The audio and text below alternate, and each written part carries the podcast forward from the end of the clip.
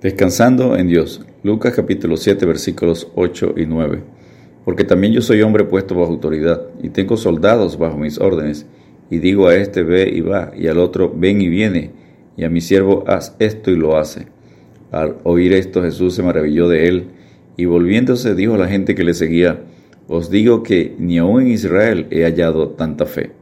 Jesucristo suple las necesidades de todos los hogares, gentiles o judíos, ricos o pobres, líderes o seguidores, gobernantes o esclavos.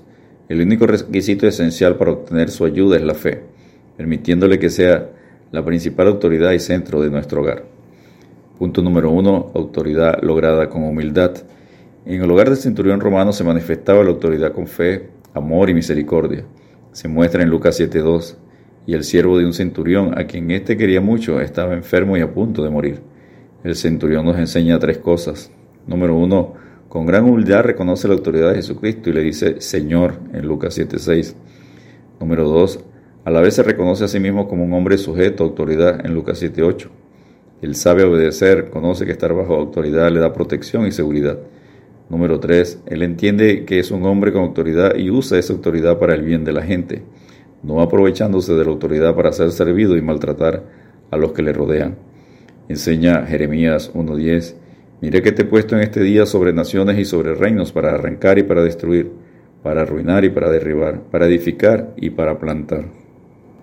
Punto número 2. Los hogares claman por hombres con autoridad. A través de toda la tierra surge un clamor de nuestros hogares. Necesitamos hombres de autoridad. Hombres que, número uno, reconozcan la autoridad de Dios en sus vidas, como enseña 1 Samuel 15, 22. Samuel dijo, se complace Jehová tanto en los holocaustos y víctimas como en que se obedezca a las palabras de Jehová. Ciertamente el obedecer es mejor que los sacrificios y el prestar atención que la grosura de los carneros. Número dos, que sepan someterse a la autoridad que Dios ha establecido sobre su vida en el país, el trabajo y la iglesia, como enseña 1 Pedro 2.17. Honrad a todos, amad a los hermanos, teme a Dios, honra al rey. Número tres, que sepan ejercer la autoridad delegada por Dios para que la ejecute como cabeza de hogar, como enseña Efesios 5, versículos 22 hasta Efesios 6, versículo 4. La autoridad en el hogar ejercida sana y sabiamente es determinante para el correcto desarrollo de los hijos. Cuando un hijo no reconoce la autoridad del padre, está camino a la desobediencia. La esposa debe reconocer y respetar la autoridad del esposo no debe tratar de tomar el lugar vacío de autoridad dejado por él, sino motivarlo a ejercer la autoridad que Dios le ha delegado, como enseña Colosenses 3:18. Casadas, estad sujetas a vuestros maridos como conviene en el Señor. Punto número 3. Autoridad llena del Espíritu Santo. No os embreguéis con vino en lo cual hay disolución, antes bien se llenos del Espíritu Santo, como dice Efesios 5:19. La llenura del Espíritu Santo permite que la autoridad sea ejercida con humildad, como enseña Filipenses 2.3, estimando siempre a los demás como superiores a nosotros mismos. El estilo de vida del hogar dirigido, controlado con la autoridad del Espíritu Santo, haciendo la voluntad de Dios, sometido a Dios, es hablar, cantar, alabar con salmos, cánticos espirituales y agradecidos, como enseña Efesios 5, versículos 19 al 21 Número 2, las esposas sujetándose al esposo, como enseña Efesios 5, 22 al 24. Número 3, los esposos amando a sus esposas, como enseña Efesios 5, 25 al 33. Número 4, los hijos obedeciendo a los padres, como enseña, enseña Efesios 6, 1 al 3.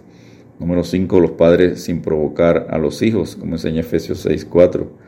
Número 6, los siervos, los empleados, obedeciendo a sus amos empleadores, como enseña Efesios 6, versículos 5 al 8. Y número 7, los salmos, los empresarios tratando bien a sus empleados, como enseña Efesios 6, 9. Punto número 4, la fe y autoridad que asombra a Jesucristo. Lucas 7, versículo 9. Al oír esto Jesús se maravilló, se asombró de él, y volviéndose dijo a la gente que le seguía, os digo que ni aún en Israel he hallado tanta fe. El cinturión ilustró lo que es fe y autoridad.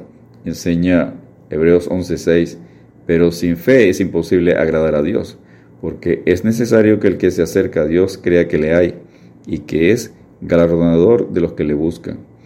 Número uno, la fe del cinturón agradó a Dios según Hebreos 11, Versículo 6, parte A.